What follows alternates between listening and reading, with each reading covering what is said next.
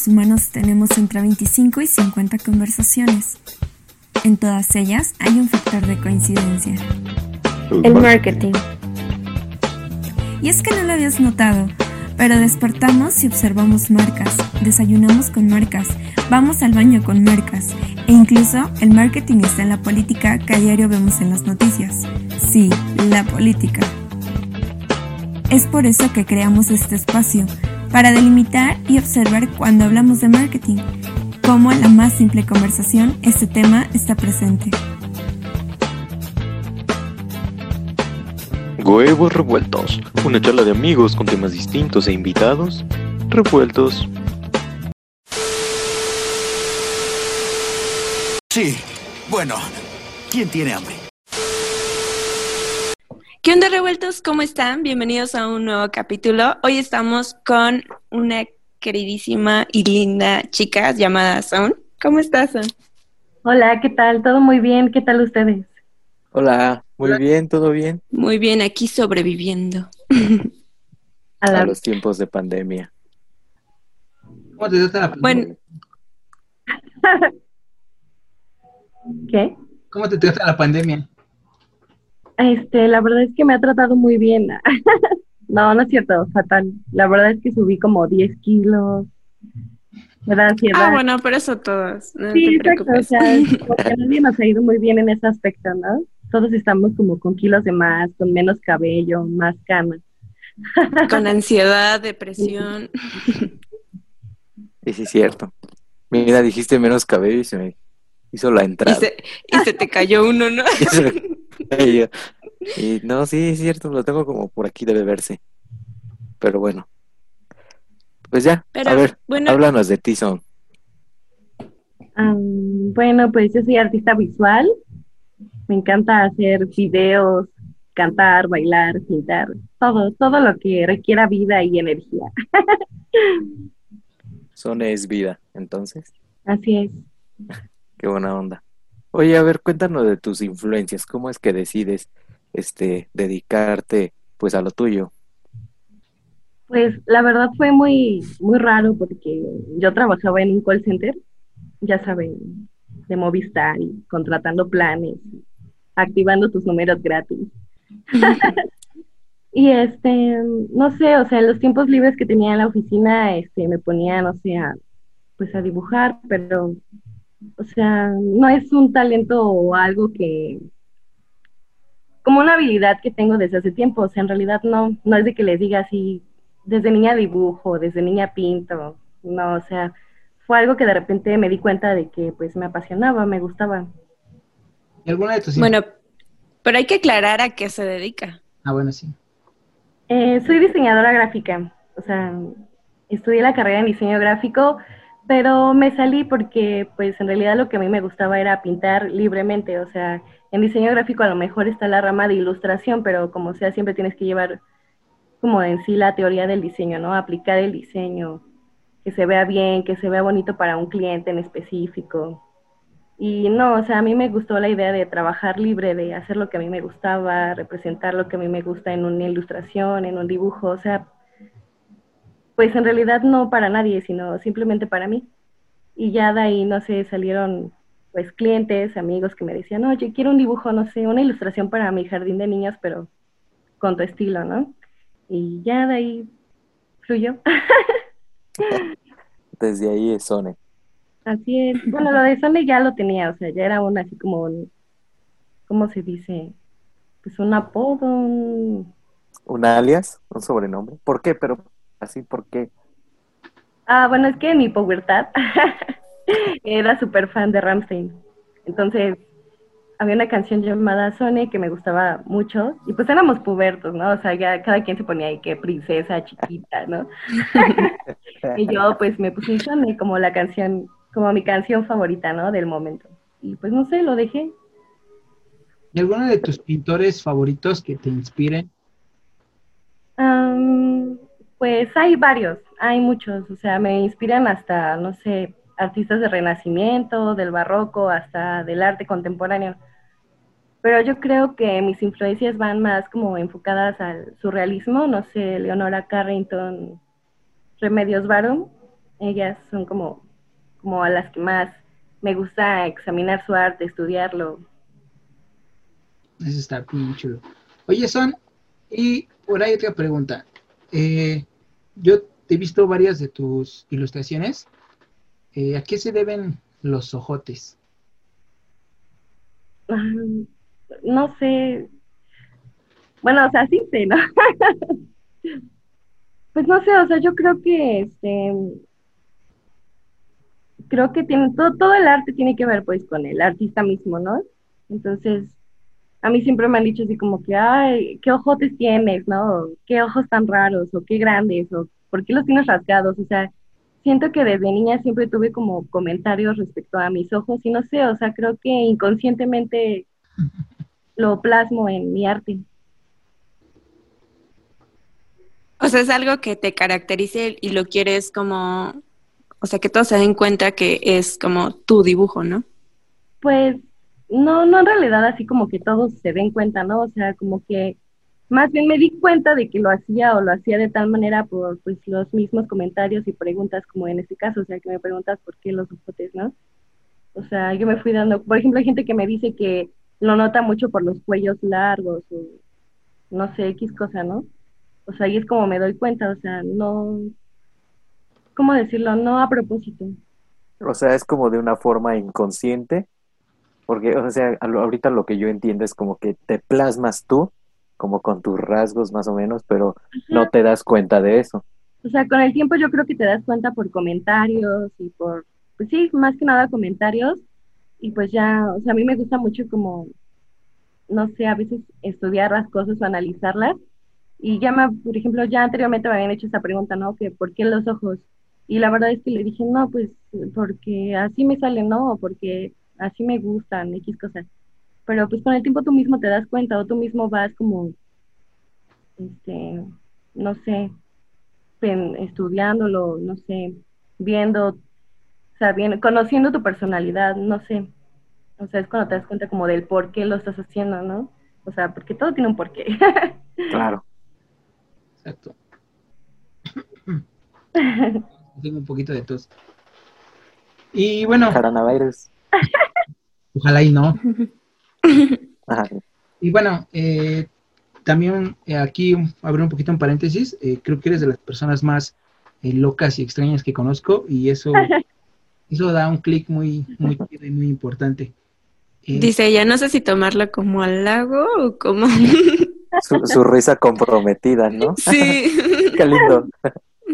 pues no, es, es muy común que me digan eso, pero la verdad no entiendo. no entiendo por qué. Sí, la verdad es que hasta mi mamá me lo dice, o sea, no sé. no, eso hace realmente a una persona demasiado interesante, ¿no? Entonces, abre realmente un- una onda muy mística, así como pragmático en, en- en la forma de, de ser de son, de ilustrar.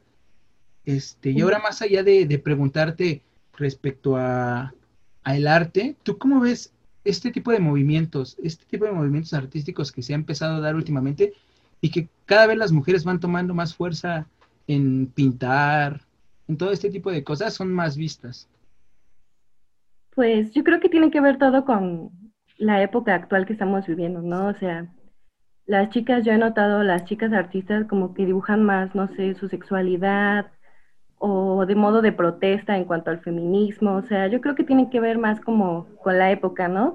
Porque chicas artistas pues siempre ha habido y chicas artistas siempre se han conocido, pero ahora creo que la revolución, no sé, no sé si es como la revolución feminista que está como, pues, moviéndose en todos lados, especialmente en el arte, ¿no? O sea, yo creo que ahí las mujeres están como demostrando totalmente, o sea, no sé, es, es- como una expresión que, no sé, muy fuerte, ¿no? O sea, tiene que ver tanto con la época y todo lo que se está viviendo.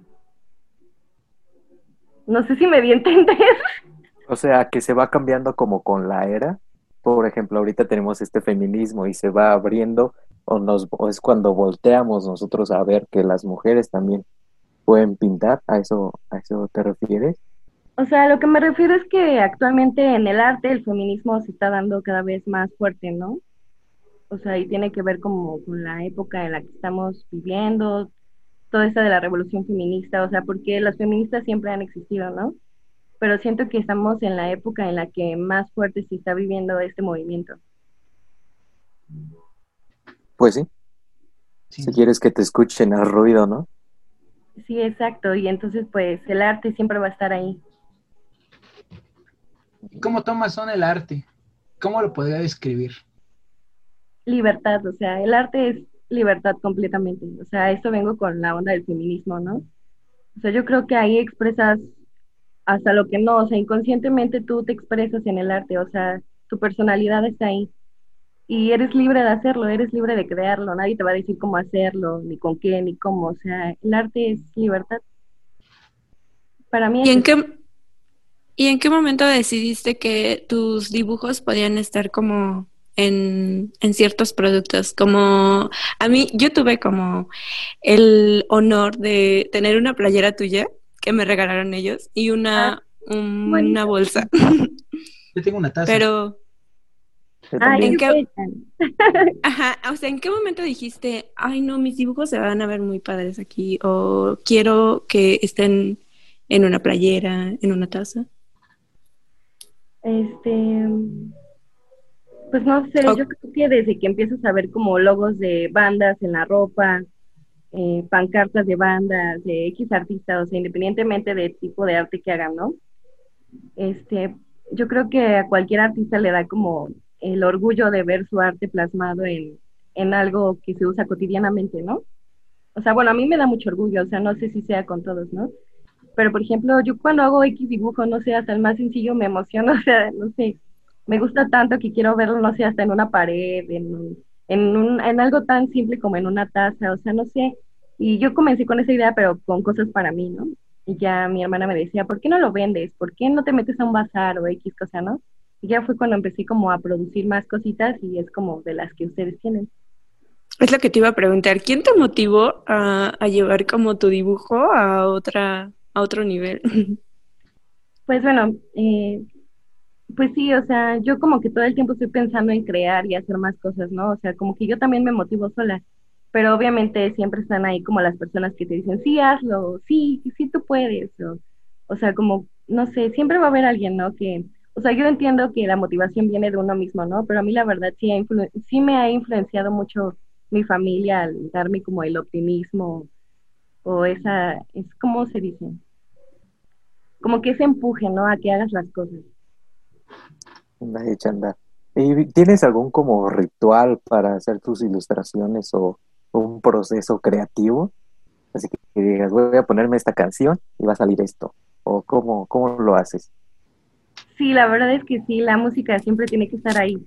Yo no puedo estar haciendo ni el quehacer, ni lavar los trastes si no tengo música, entonces menos en hacer en algo que me apasiona, ¿no? Entonces, sí, siempre pongo música eh, y pues ya, o sea, solo es música. Sí tengo que tener la verdad un cigarro cerca porque no sé por qué, pero siempre cuando estoy haciendo algo que me gusta tengo que fumar un cigarrillo. pero sí. de qué vive la son artista? Bueno, es que a mí hubo un momento en donde la música me apasionó demasiado y lo intenté, pero de repente vi que no era fácil vivir de eso, ¿no? Entonces como artista es, creo que un país donde no se da eh, una onda de vivir del arte. ¿De qué vives son artista? Pues mira, yo creo que una vez que tú haces lo que realmente te apasiona, o sea, en el momento en el que llegas a ser auténtico contigo mismo, tú puedes dedicarte a lo que tú quieras y, y solita las cosas buenas, lo que quieres, o a veces hasta ni lo que te imaginas que quieres llegan, ¿no? Entonces yo me di cuenta que a partir en el momento en el que decidí dedicarme a lo que yo quería o a lo que realmente amaba, este, pues no sé, de repente me llegaban mensajes de que, oye, ¿cuánto cuesta tal dibujo? O ¿qué precio tienes si me haces un dibujo con mi novio en, no sé, X cosa, ¿no? O sea, y sí, sí es difícil, pero yo creo que cuando amas realmente lo que haces o realmente te apasiona, pues las cosas fluyen. Y lo complementas con algo, ¿no? Como con algún tipo de negocio aparte de las tasas. Sí, claro. Este, bueno, eh, las tasas, las cositas que ustedes tienen ya no, ya no continué con ellas. O sea, como que decidí trabajar más en mi técnica y, y actualmente estoy estudiando algo de música, como que decidí ya eh, hacer cosas más como para mí, ¿no? Más como perfeccionar más lo que creo. Eso está. Pues entonces ya no tienes disponibles tus productos. No, pero sí he pensado mucho en sacarlos, pero en cerámica hecha por mí misma. O si en algún momento vuelva a llegar a sacar como mercancías y tacitas o playera, yo creo que ya sería algo así como más, pues mejor trabajado, ¿no? O sea, más pro, por así decirlo. Ah, o sea que tenemos como edición especial, ¿no? Sí, edición exacto. limitada. Mira nomás.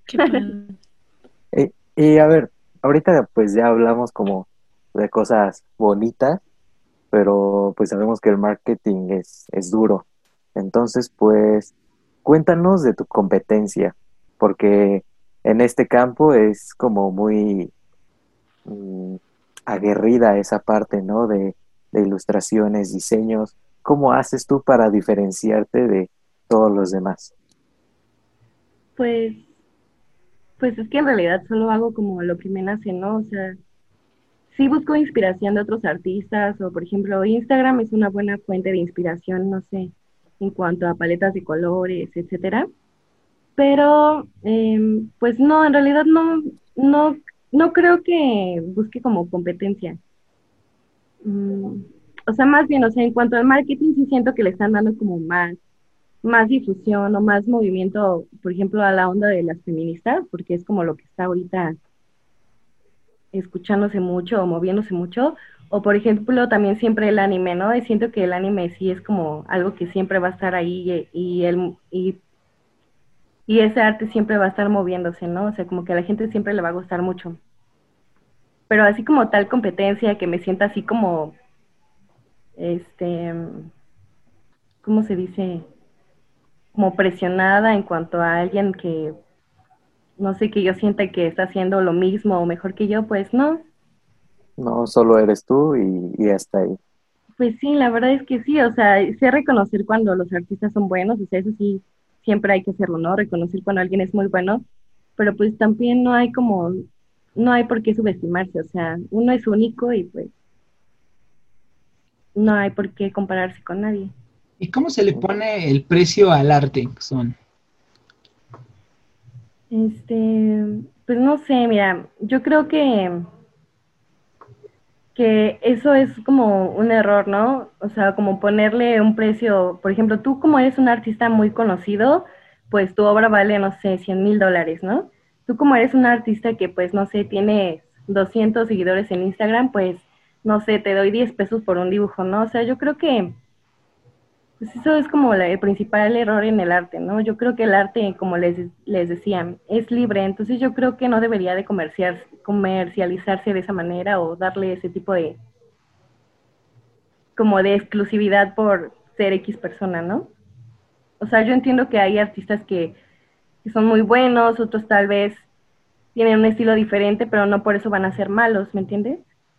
Sí, claro, es que te preguntaba esto porque teníamos un maestro que siempre nos dijo que el arte es de quien lo puede pagar. Entonces, eh, pues para nosotros ver el arte es desde un punto muy distinto al que lo podría ver un artista, ¿no? Eh, Sí, claro. los dos puntos, pero eh, ciertamente pareciera que sí es cierto, ¿no? Eh, son demasiados exclusivos este tipo de pinturas que, que solamente algunos las pueden tener.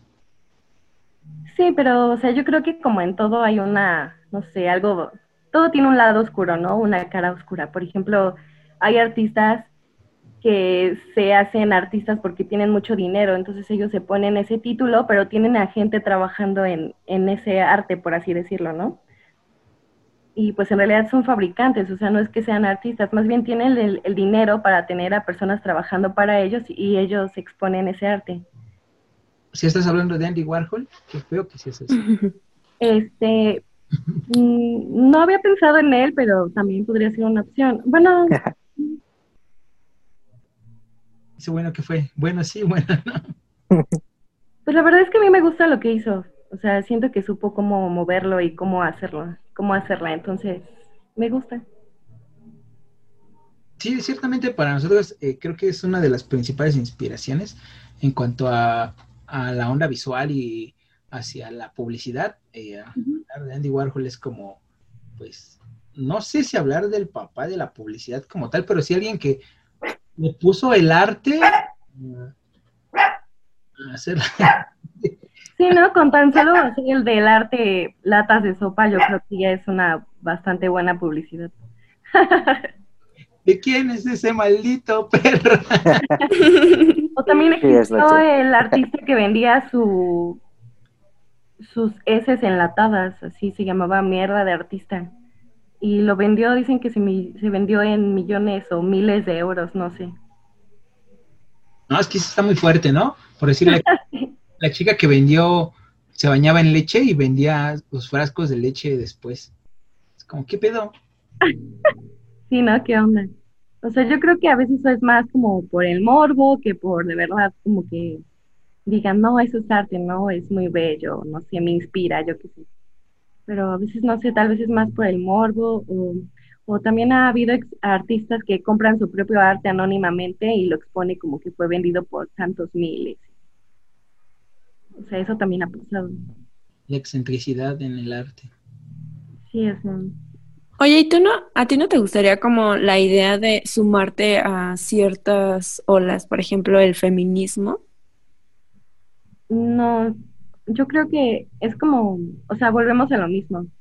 Yo creo que ahí, por ejemplo, si yo quisiera formar parte de algún movimiento, ya no es como libertad de lo que hago, ¿estás de acuerdo? O sea, ya es como por querer formar parte de algo querer, la querer llamar la atención con algo que ni siquiera viene como de mí, o sea, no sé. O sea, esto te lo digo porque yo no me considero feminista, ¿no? Entonces, no, no lo haría. De hecho, es lo que me gusta de lo que hago, o sea, la libertad. Nuevamente. Pero, o sea, tampoco, o sea, siento que no estás como de acuerdo en ponerle un valor monetario a lo que tú haces, pero si una marca te dice, oye, pues es que me gusta cómo lo haces, este, ayúdame con este producto, ¿no? El diseño de este producto, pero tienes que tener como estas limitaciones, ¿tampoco lo harías? ¿O, o en qué momento se rompe esa brecha de, bueno, por esto no lo haría, pero por esto sí? Mira, yo creo que tengo el lado profesional en cuanto al diseño gráfico, entonces yo creo que sí lo haría, porque sé cómo funciona tanto el diseño gráfico y mi arte, ¿no? Entonces, Claro. pues sí, sí lo haría, porque tengo ese lado profesional. Sí, ante todo, eh, Y es- eh, para eso estudiaste, ¿no? Exacto. Y es que ahorita se está dando como mucha esta ondita de que, por ejemplo, ahorita eh, que salgan paletas de maquillaje y, y contratan a alguien para que les diseñe como su empaque, ¿no? Eso, es- eso está padre. Sí, está muy cool. O sea, yo creo que, este, pues obviamente, cualquiera que ama lo que hace, pues aprovecharía ese tipo de oportunidades, ¿no? Y yo en cuanto al diseño gráfico, pues claro que aceptaría hacer algo así, o sea, como sea, tú estás poniendo tanto tu estilo, o sea, por algo te están buscando, ¿no? Yo digo, que les gusta lo que haces. Bueno, y esta difusión que se tiene por medio de las redes sociales, eh, ¿a ti te gustaría ser patrocinada por alguna marca? Pues sí, no estaría mal, no es algo que me molestaría. ¿O ya lo has hecho? ¿Ya te han patrocinado? Este, sí, una vez me patrocinaron con unas pulseras, pero al final no sé qué pasó, que nunca llegué. Bueno, más bien, me querían patrocinar para, para que usara unas pulseras y un suplemento alimenticio, pero no sé, o sea, como que yo dije, o sea, ¿y eso qué tiene que ver con lo que, o sea, el suplemento alimenticio, o sea, la verdad no soy ni una chica fitness, o sea, no lo iba a hacer y sería como hipócrita, ¿no? Que me patrocinara con algo que ni al caso. Con algo que no es de tu giro, ¿no? Ándale. O sea, por ejemplo, no sé, si llega, por ejemplo, Faber Castell o, no sé, una marca de lápices o algo así, pues, no sé, lo aceptaría, ¿no? Porque como sea es material que a mí me sirve para seguir creando. O suplemento alimenticio, pues, no me interesa. no me interesa y no me sirve. Es que, eh, por decir, eh, ahorita que se está dando ese boom de, de que todos quieren ser patrocinados y todo eso, eh, pues ya es muy extraño, ¿no? O sea, ya la gente yo creo que ya no lo hace pues por hacerlo de verdad, porque le gusta hacer las cosas, sino ya subes tus cosas porque alguien te vea, ¿no? Inclusive te rentas de influencer. ¿Qué, Sí, qué- ándale. qué- qué- o sea, ¿te gustaría algo así alguna vez? ¿O no lo planearías? O, o no sé, no está ahorita como en los planes, sí está. Pues mira, o sea, es lo mismo, o sea, si ese patrocinio tiene que ver con, o me sirve de alguna manera para seguir creando, o, o me inspire para seguir creando, sea útil para mis proyectos, o sea, por mí no hay problema. Eres muy seca en esa onda, ¿no? Así, muy ética. Pues sí, o sea, no sé, es como si llegara alguien y me diga así como que, oye, modélame estos bikinis, o sea, pues ni siquiera es como algo que vaya conmigo, ¿no? Sí, claro, tiene que ir como conejero, como lo hablábamos. Sí, no, o sea, tampoco está chido como, este, pues aparentar, ¿no? Solo porque te den cosas o te regalen cosas. Sea, nunca lo harías. Pues al menos de que no sea útil, no. Para mi carrera, no. O sea, ella dice que sí, pero sí es como a su giro, ¿no? Como algo de Sí. colores, lápices. Sí, o sea, que de alguna manera sea útil para mí, o sea, para mi carrera, ¿no? ¿Y este parecido con Bjorkson? ¿Cuál parecido con Bjork? No, es que sí resalta un poquito, ¿no? Así como esa ondita bien rara. Entre Bjork y el... ¿Y cómo se llama este men de, de Radiohead? Como que... Ajá, como esa, esa ondita la tienes muy marcada. ah, sí, ah, pues sí, la verdad es que me laten un buen los dos. ¿Ves? Ya encontramos la influencia de, de Son. de Sone y Ramsden por el nombre. ¿Es, es Son o Sone? Sony. Es Sone. ¿Qué le decimos Son? Eres el único que le dice Sone. Porque tú lo adoptaste, Cristian. Sí, de hecho luego me dice Sonia, o sea, que ni al caso. Al rato yo te voy a decir, Sonia. Sí, así me dice. Es que por lo que tengo entendido se llevan muy bien, ¿no? Ya son como que han trabajado juntos. Sí, es mi compa. Sí, muy, muy raro. Llegó así con un niño bien extraño y ya. Sea, ella se hizo mi amiga y el amigo era el otro niñito. Sí, no, más bien él era tu amigo. ¿Y qué pasó? No sé qué le hiciste. Nada. Que se enojó conmigo como si yo le hubiera hecho algo. No lo sé, tal vez estaba enamorado de ti. Ah, Por esa razón me odiaba. estaba enamorada de ti y por esa razón me odia. Pero ya no vamos a sacarle los trapitos al pobre Carlos. Ay, ¿no? Ay, y, diciendo su nombre, ¿no? Ajá, nos va a sacar al rato en uno de sus videos haciéndonos bullying o algo así. ni nos importa. Bueno, bueno, espera. Yo tengo una pregunta porque se me había pasado. ¿Cuál es como tu obra favorita? Que, bueno, claro que tú hayas hecho. ¿Existe, por lo menos? Sí, es la última que hice, se llama Sueño de Pandemia. Es como el, en el, la pintura en la que más me ha tardado o la que más le he puesto como empeño, dedicación. Debido a la pandemia. O sea, fue el tiempo justo. Pues sí, yo creo que también como que fue el tiempo, ¿no? Que tenía como que bastante tiempo y como que también me puse como que esa meta, ¿no? De hacer algo más amplio, mayor, más detallado y no sé, como que ponerle más como que ese amor, ¿no? ese entusiasmo. Oye, ¿qué piensas del arte moderno? De estas ondas de lucecitas ahí aventadas y una pieza de arte como medio extraña.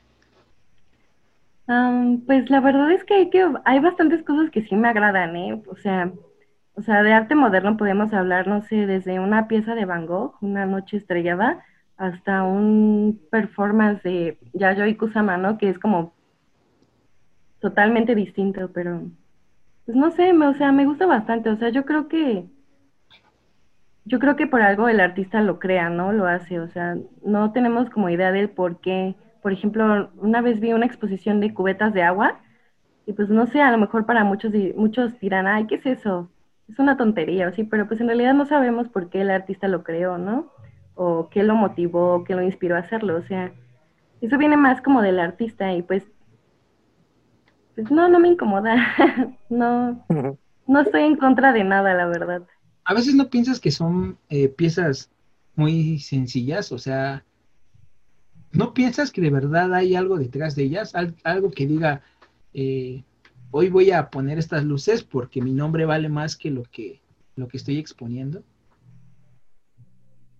sí, o sea, probablemente ha de haber como de la mentalidad de un artista que, que como sabe que es conocido, sabe que puede llegar lejos por, no sé, por X contactos o, o a lo mejor tuvo algún tipo de, o a lo mejor sí tiene talento, pero esta vez se le ocurrió hacer algo más sencillo, algo más simple, algo más abstracto, pues no, no le veo problema, o sea, yo creo que todos los artistas vamos a pasar por varias etapas y yo creo que en cada una de esas etapas hay como aprendizaje, ¿no? Entonces, pues a lo mejor, no sé, algún día se le ocurrió poner un vaso de agua en una,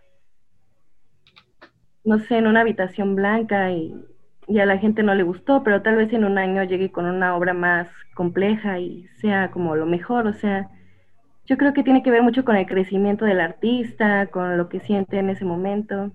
No, pues no, no es algo que me incomode, ¿sabes? O sea, no, no es tampoco como de menospreciar, porque, pues no, como te decía, el arte es libre. O sea, más allá de que quizás se ha planeado con un enfoque más a, a venderla en unos cuantos millones nada más porque, pues está su nombre, es que de verdad hay piezas que, pues sí, te quedas como... Es que me voy a sonar muy a la señora esa que critica el arte, ¿no? ¿Cómo se llama? Abelina. Ya lo eres. que Adelina, ¿no? Pero realmente, o sea, hay cosas que ni siquiera, de verdad, yo sé, no tengo la sensibilidad, ¿no? Pero de verdad hay cosas que, pues yo pienso que las hicieron porque pues, mi nombre valía más que, que todo lo que voy a hacer y hoy les voy a vender una pieza que vale cinco mil y voy a poner un balón, ¿no? Pues eso siempre ha existido, ¿no? O sea, existe en el arte, en la música, o sea, hay mucha gente que no, que a lo mejor, no sé, tiene una carrera extensa en música y jamás logra como ser como reconocido, tal vez, no sé, hasta premiado. Y por ejemplo, creo que actualmente hay músicos muy malos, pero como sea, tienen el éxito que tienen, ¿no? O sea, son seguidos, son reconocidos y... O sea, yo creo que todo es, todo el arte es subjetivo, o sea... Y sí, o sea, no dudo que también haya gente que pague o que sepa que tiene un valor su nombre y se aproveche de eso, o sea, porque pues también no dudo que lo, exist- que lo haya, ¿no? Pero, pues, ¿qué podemos hacer, no? Eh, Es que, como que, no sé, yo siento que todo eso se hace con el fin de vender. Y fue como la palabra clave que dijo este Cristian, ¿no? Pues yo te lo puedo vender porque, pues yo quiero, y si tú lo vas a comprar es porque puedes. E incluso el comprador va a decir, pues está muy bien tu, tu punto de vista cuando lo creaste, pero el significado que yo le doy va a ser otro. E incluso yo la puedo exponer en otra galería y así, pero al final yo siento que se vuelve como un ciclo donde pues es vender, vender la idea y pues tener un valor monetario. Es que más que la idea, yo creo que es vender el nombre, ¿no? Es como lo que pasa con las Kardashian, ¿no? Supongamos que sacan un billet y lo ven, es súper reconocido, ¿por qué? Porque tiene su apellido. O sacan unas fajas y todos vamos a quererla, ¿por qué? Porque es de las Kardashian, ¿no? Entonces, yo creo que los nombres o las personas sí terminan pen- pesando demasiado. Sí, Son marcas estatus, ¿no? Personales. por- realmente por la calidad que exista en, en lo que creen, ¿no? No escuché nada, perdón. ¿Cómo? Ya me escuchan. Ah, Ya, Ah, decía que es más como por el estatus, ¿no? De cierta persona que por la calidad de lo que cree o de lo que venda o de lo que proyecte. Quizá porque quieren seguir como su camino, ¿no? Como de que es que a mí me encantaría tener el nivel de vida que tienen las Kardashian, ¿no? O Sí, yo me siento una Kardashian. Sí, como muestran su dinero, no sé, sus novios o X cosas. Sí, no, o sea, como que siento que a los chavos o más bien a las personas en general, como que eso es como lo que les llama, ¿no? O sea, quererse ver como ellos. O- ujú. Incluso, Yo creo que ahí ya es cuando nace el, el, el in- ser influencer, ¿no? El Sí, poder, ajá, manipular la decisión de alguien de compra. Eso, eso está muy cool. Pues yo creo que eso siempre se ha existido, pero apenas le pusieron el, el nombrecito de influencer, porque antes eran embajadores de marca y eso, pero yo a lo que me refiero es que esas, por ejemplo, en el ejemplo de, de las Kardashian, pues ellas mismas son un producto, ¿no? Son una marca y es como bien dice Son, em- empieza el sentimiento aspiracional y pues se viene generando todo esto que, que venimos hablando. Bueno, pero ahorita se da venderse. muchísimo más, ¿no? Porque ya vemos en las redes sociales su vida completa, ya no solamente es en la tele, sino ya en tu teléfono puedes ver qué están haciendo ahorita. Entonces eso como que, ajá, como que te inspira más a seguir a esa persona, a querer lo que ellos tienen, lo que ellos hacen. Y es que A verse como ellos. incluso en, en tener una obra de estas, hablando otra vez de pintores o de escultores o de artistas, tener una obra de algún artista renombrado te da estatus, ¿no? Te, te pone en una línea más arriba. Sí, exacto.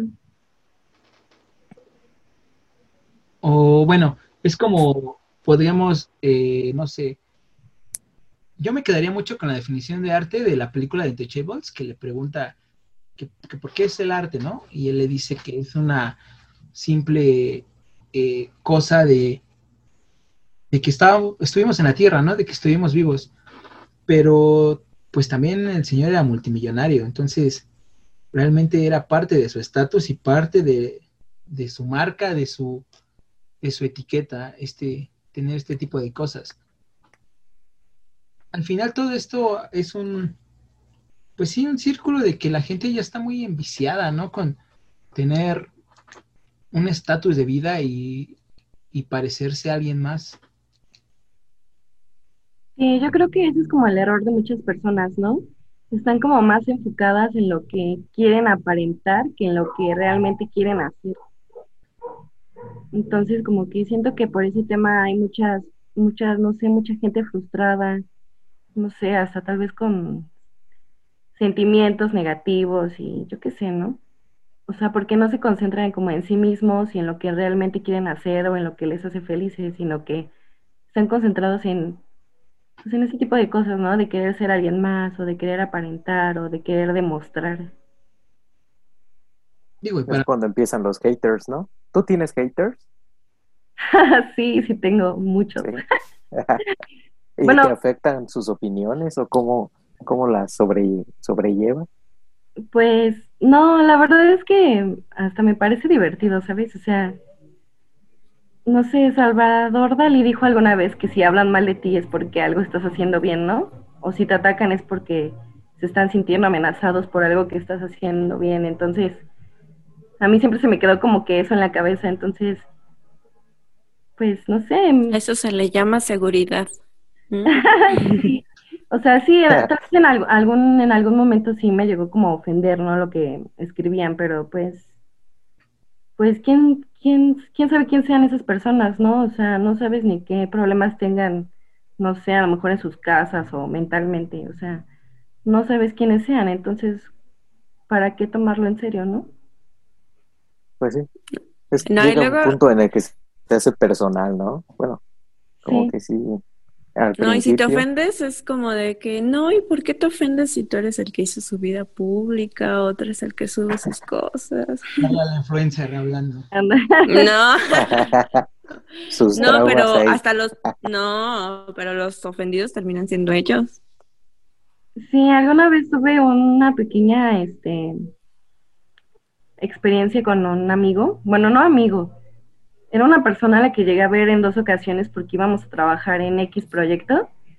Y en persona era pues una persona y en internet era totalmente diferente, o sea, en las redes sociales siempre como que me insultaba o criticaba de manera pues insultante mi trabajo, o sea, no sé, eso sí fue muy extraño.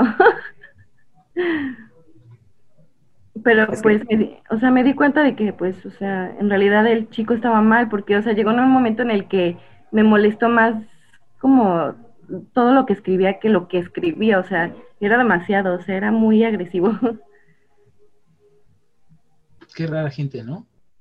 Sí, No, eh, hasta dicen que eso te motiva, ¿no? A ser mejor persona. Por ejemplo, en el capítulo anterior tuvimos a un chico llamado Alex y este, no, y y tiene un amigo, o sea, según él es su amigo, pero cuando sube un video a YouTube es como de, ay, le manda mensaje de, ay, ya tienes mi dislike, ¿no?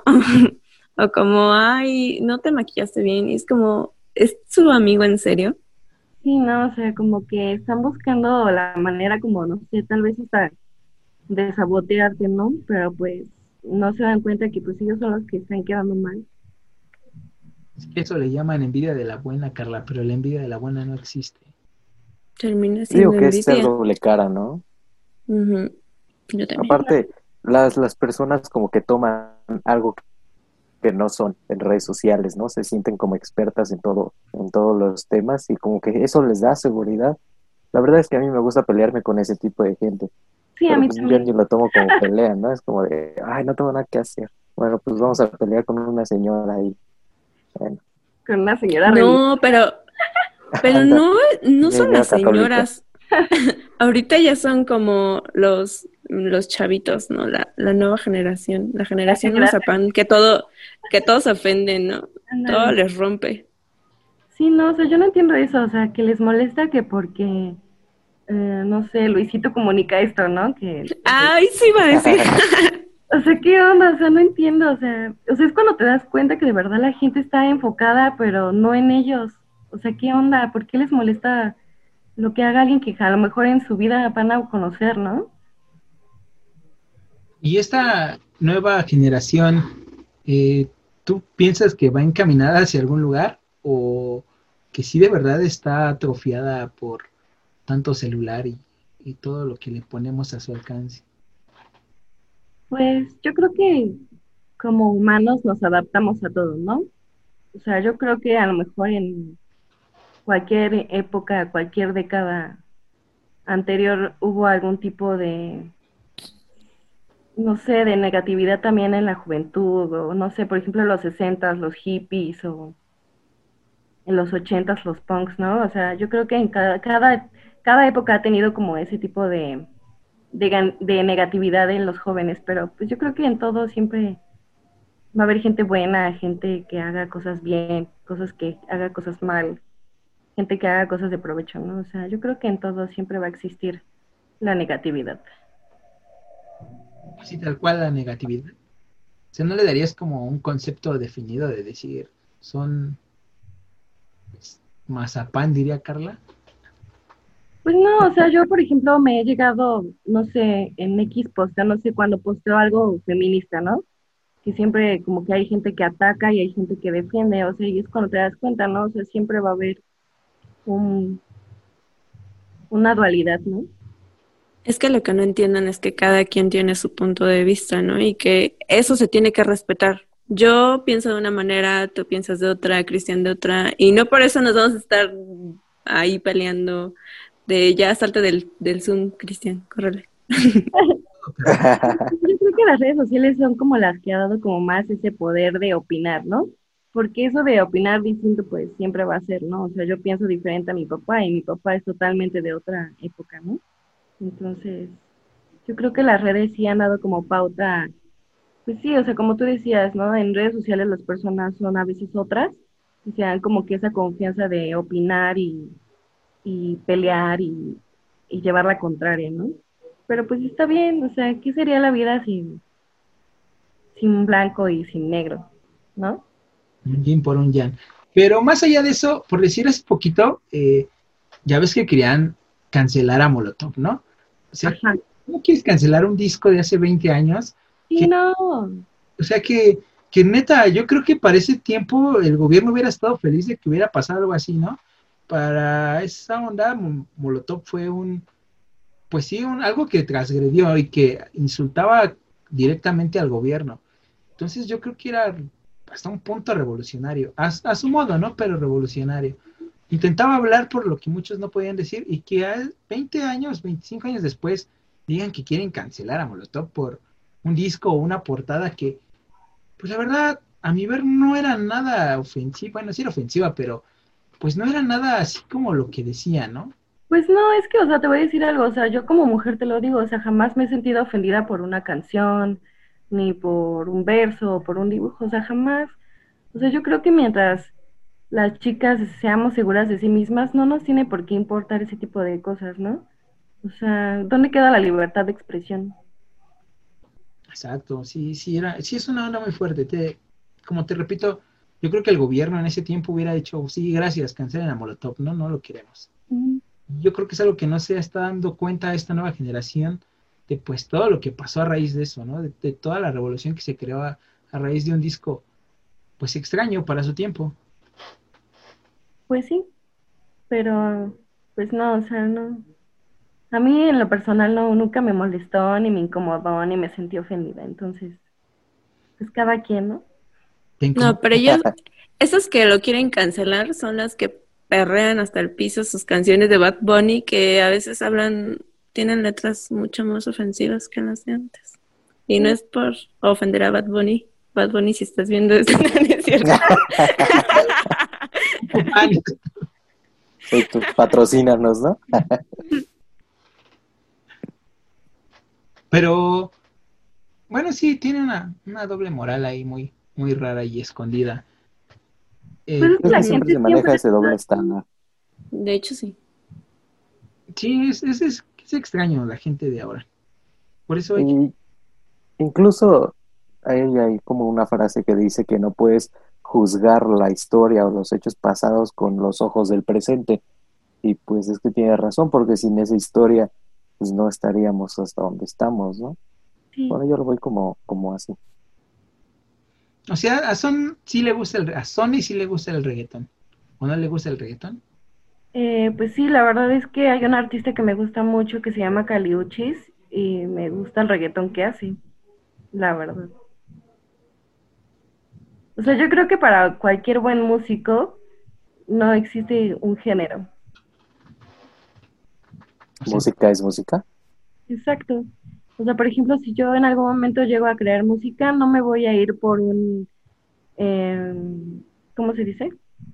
¿Un género? sí, por un género en específico, o sea, no. O sea, yo creo, por ejemplo, Gorilas, no podemos decir que tiene un género en específico, Radiohead tampoco. Por ejemplo, Caliuchis tampoco, o sea, yo creo que en un buen músico la música simplemente fluye.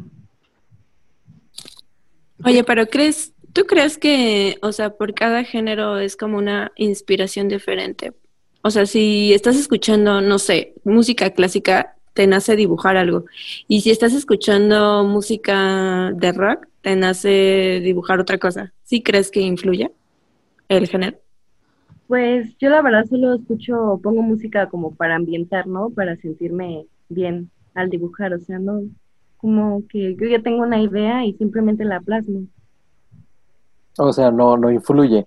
Si te pones una de Caliunchis y una de Ramstein, es el mismo resultado.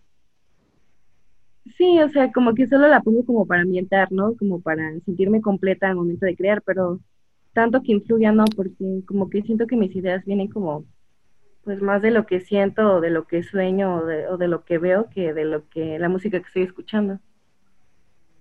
¿Y alguno de tus dibujos tiene detrás alguna inspiración este, masculina?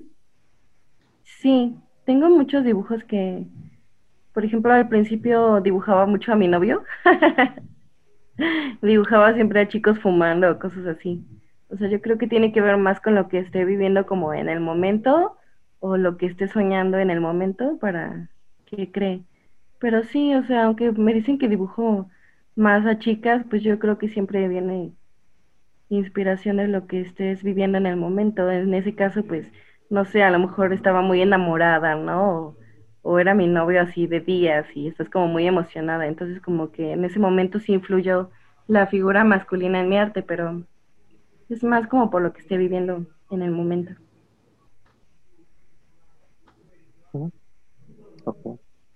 Suena raro, pero... Ah, no, no, no suena raro. Yo creo que todos tenemos ese tipo de inspiraciones, ¿no?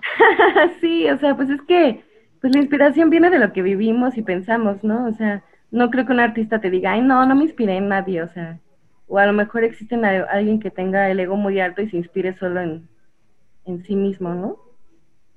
A mí me gusta mucho de Cure. También. Porque este men es súper emo, súper oscuro, pero cuando sabes que su vida ha estado chida, bueno, por lo que se ve, que está casado y que le, pues todas las canciones que le hizo a su esposa, dices, ¿de dónde sacó eso, no? ¿De dó- o sea, ¿dónde estaba tan roto para poder hacer ese tipo de canciones? Sí, yo creo que es más por experiencias, ¿no? O sea, ¿qué sería la vida de un artista sin lo que vive? O sea, no, no tiene sentido. Está muy loco. Pero muy cool porque pues ahí ya es cuando te cuando te mm, te identificas con el artista, ¿no? Ya sea cantante, pintor, etcétera. Sí, exacto. Tú llegas a escuchar la canción de, no sé, un artista que te guste mucho y te llegas a identificar y yo creo que la escuchas más y, investigas más sobre ella, o sea, porque de alguna manera como que te llegó, ¿no? Sí, hay una frase ahí, ¿no? De Gustavo Cerati que dice, pones canciones tristes para sentirte mejor. Es como, pues, qué raro, ¿no? Qué, qué extraña es la vida. Es que No, sí, a veces hasta hasta buscas como letras de, de canciones que se identifiquen con el momento en el que estás viviendo. ¿no? Bueno, eso yo hago. sí, Eso, eso yo lo lo O sea, te quieres poner triste. El chiste es ponerse triste. Sí, el chiste es ponerte más triste. Aunque no tenga que ver la letra, pero suena triste, ¿no? Ya Sí. vas en el camión. Todo triste. letra- Me pasaba algo bien raro, ¿no? Si tenía que estar neta con el corazón deshecho para, para poder hacer canciones. Y neta, neta, neta era, bueno, siempre tenía el corazón deshecho. Eh, Ah, neta, neta, o sea, era inspirador. No no- te hagas la víctima. No, no podía. O sea, se los juro. No, no me daba. Por decir, Jerry tocaba la guitarra y era el que le ponía música, pero que escribía las letras normalmente era yo. Y neta, si no estaba como roto, si no había pasado algo malo, no podía escribir. Sí, es que hay que buscar la inspiración, ¿no? O sea, yo creo que si estás ermitaño en tu casa sin hacer nada, pues ¿de dónde sacas inspiración? El punto es salir, vivir, conocer, no sé. Está muy... Dice que te rompan el corazón las veces necesarias para inspirarte. No, para crear, no importa. Pero, por ejemplo, y, o sea, es como un- una cosa remota, pero pues la vida de Horacio Quiroga, como que viene a mi mente, y ahorita que estamos platicando eso de, de estar tristes, bueno, pues al final su vida fue como una tragedia desde que nace hasta que, hasta que se suicida, ¿no?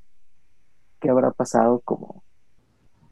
Es que no sé, no, no, no logro comprender, comprender, este, cómo se desahogan. Por ejemplo, Chris se siente triste y empieza a escribir, ¿no?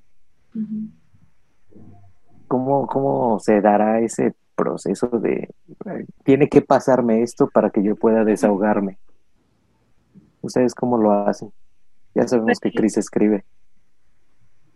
No sé, pues es como lo que te decía, ¿no? O sea, tienes que salir, vivir, conocer personas, vivir experiencias, porque de ahí viene la inspiración. Y Pero estamos, pero, perdón, es que estamos de acuerdo que a veces como los momentos más tristes o cuando te sientes así como súper mal es cuando más, cuando más te inspiras, ¿no? Es como lo que quiere decir Vic, ¿no? Ajá. Sí. ¿No te ha pasado? ¿Sone? Es que la verdad no, o sea, yo de verdad cuando me siento mal es porque de verdad no quiero hacer nada. Entonces sí es raro. Entonces, siempre que me siento mal, como que sí busco la manera de zafarme de eso, porque estar mal en mí me bloquea, o sea, no puedo hacer nada, o sea, no me dan ganas de hacer nada.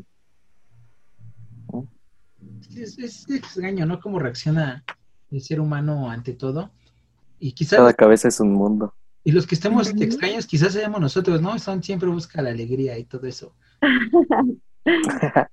Es que yo creo que, o sea, yo sinceramente siento que fui como una adolescente muy infeliz, ¿no? O sea, la típica emo, rara, ¿no?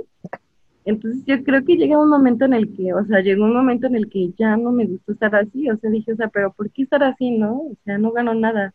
O sea, lo que te digo, o sea, cuando yo estoy mal, no me dan ganas de hacer nada, o sea, ni de hablar, ni de salir, o sea, nada. Entonces como que yo me canso de estar así, o sea, no me gusta y siempre busco la manera de estar mejor. ¿Y adoptaste algún tipo de, de estas ondas de morro adolescente? O sea, si tuviste así como, si fuiste emo, si fuiste darks, si fuiste algo así. Pues no, la verdad es que no, ¿eh? O sea, cuando andaba la onda, la onda emo, yo iba en la secundaria, entonces como, pues no, o sea, no tenías ni chance de sentirte emo porque la secundaria es de que no te pintes, peínate bien, usa el uniforme. Entonces yo creo que aunque haya querido, pues no, no iba a tener como el chance, ¿no? Pues si hubiera sido emo. Este, pues no, fíjate que tampoco nunca me llamó la atención. O sea, sí veía a veces chicas que ya se cortaban como, como que el flequillo, ¿no? Que hacían un flequillo raro. O traían como pulseras chonchas o cosas así. Entonces, pues no, nunca me llamó la atención. De hecho, jamás he usado pulseras. O sea, no tengo pulseras, ni siquiera uso aretes. O sea, no sé, como que nunca me gustó esa onda de traer tantas cosas como para, no sé, representar que eres algo, ¿no? O sentirte algo. Sí, Sentirte parte de. parte de- Ándale. Carmen es emo todavía, ¿eh? O sea, pasan los años y no se le quita lo emo. Sí, cierto. Ah, emo de corazón. Emo de corazón. por ahí tiene tatuado un panda. Tu correo es Carla Mochita y todo. Fresita chicorita. Fresita durante 10. dice. Bueno, entonces, ¿alguna última pregunta que quieran hacer, chavos? No, yo creo que sería todo. Yo creo que la siguiente pregunta sería si aceptarías hacer una segunda parte con alguien más. Sí, estaría cool. Yo me abro lo que sea, con confianza. Este. pues te agradecemos que hayas estado esta noche con nosotros y que nos hayas contado un poquito sobre ti y nos hayas compartido a lo que te dedicas y qué es lo que te gusta. Muchas gracias a ustedes por interesarse en mi trabajo, igual por darse el tiempo, ¿no? Muchas gracias. muchas gracias. No, a ti. Eres un amor. Cuídate mucho. Lo sé.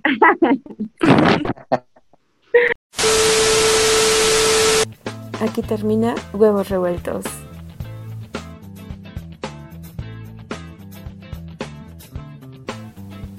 Pero no te preocupes, nos vemos la próxima semana.